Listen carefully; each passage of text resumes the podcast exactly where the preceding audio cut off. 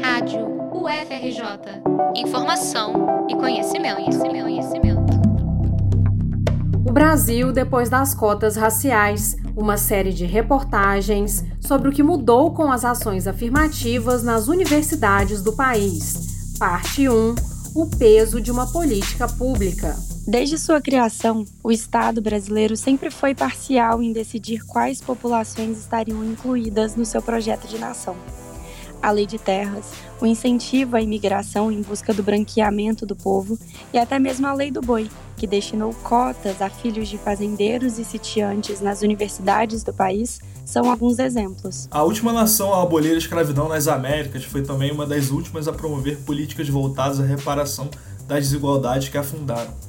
Resultado da luta social, a lei de cotas completa 10 anos em 2022 e é, para especialistas, uma fissura no tradicional projeto do Brasil que renega pretos, pardos, indígenas. Não foi só abrir portas para mim, sabe?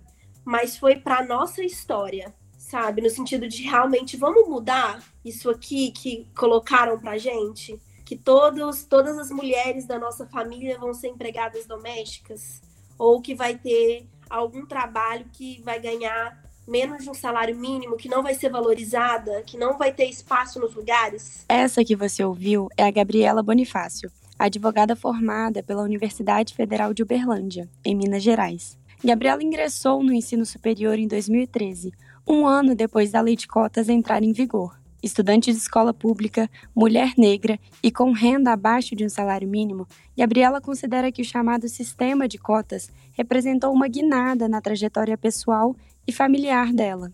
Ela teve oportunidades que a mãe e as tias não tiveram. Gabriela não está sozinha.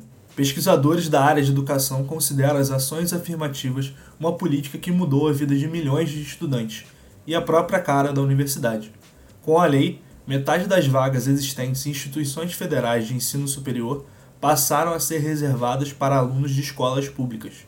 Dentro dessa reserva, há vagas destinadas a estudantes com renda familiar inferior a um salário mínimo e meio, a pessoas com deficiência e a alunos pretos, pardos e indígenas, de acordo com o percentual de representação racial de cada estado. Para Rosana Eringer, professora da Faculdade de Educação da UFRJ e uma das coordenadoras da pesquisa integrada de avaliação das ações afirmativas, a Lei de Cotas transformou as universidades brasileiras. Ela explica que a política foi resultado da concretização da luta de diversas organizações, como o Movimento Negro e os coletivos de combate às desigualdades sociais. O pioneirismo de ações afirmativas em instituições como a Universidade do Estado do Rio de Janeiro, a UERJ em 2003, e a Universidade de Brasília a UNB em 2004, segundo a pesquisadora, impulsionou o movimento em defesa das cotas. A certa altura, os argumentos que se colocavam contrários às cotas, eles foram sendo superados pela própria prática, né? pela própria experiência do que foi acontecendo.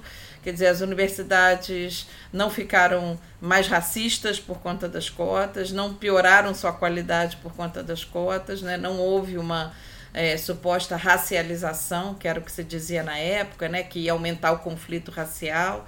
É, então, na verdade, a gente identifica que teve muito mais ganhos do que problemas decorrentes dessa lei. A avaliação da lei de cotas, feita por uma rede de pesquisadores da qual Rosana Eringen faz parte, constatou que, entre 2010 e 2019, a quantidade de estudantes matriculados em universidades públicas brasileiras aumentou 40%. Neste mesmo intervalo, o ingresso por ações afirmativas contemplou cerca de 30% dos estudantes. Entre 2013 e 2019, a UFRJ recebeu mais de 23 mil novos alunos negros. O percentual de ingressantes pardos passou de 13% para 27%, e o de ingressantes pretos evoluiu de 4% para 10%. Considerando o recorte de gênero, entre 2012 e 2017, a instituição recebeu 74% a mais de homens negros e 50% a mais de mulheres negras. Essas taxas indicam que, primeiro, cresce de forma sistemática a quantidade de matrículas feitas por alunos que antes não acessavam o ensino superior.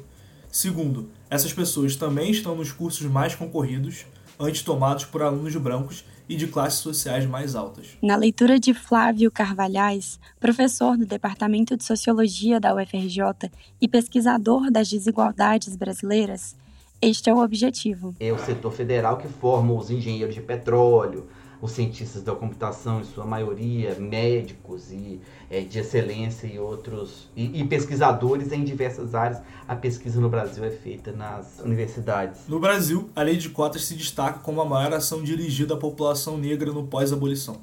É o que afirma Rodrigo Ednilson, professor e pesquisador da Faculdade de Educação da Universidade Federal de Minas Gerais, a UFMG. Para ele, a lei garante justiça à população negra, gera oportunidades para a mobilidade social e fomenta o debate público. Ela representa um projeto de mobilidade coletivo, às vezes familiar e às vezes comunitário, ou seja, ser o primeiro de uma família a entrar numa universidade pública, ela é não apenas uma superação de uma série de desigualdades e obstáculos, mas ela também é uma sinalização da possibilidade e da mudança daquele espaço como um espaço público de direito para outras gerações. Mesmo com os avanços proporcionados pela lei, as oportunidades continuam não sendo para todos.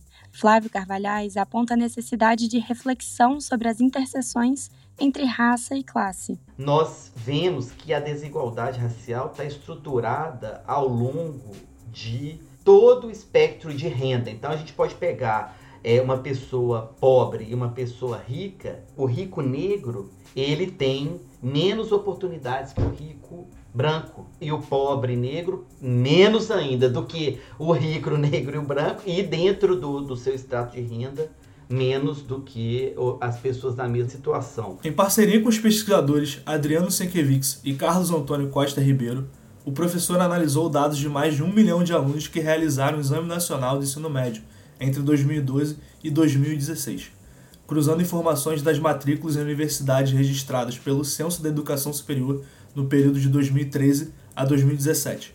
O estudo concluiu que, em todos os níveis socioeconômicos, a desigualdade racial é um fator impactante. Os brancos pobres continuam tendo mais chances de cursar uma faculdade, construir uma carreira e participar da mobilidade social do que os negros pobres. As cotas foram pensadas como uma etapa da política de ações afirmativas.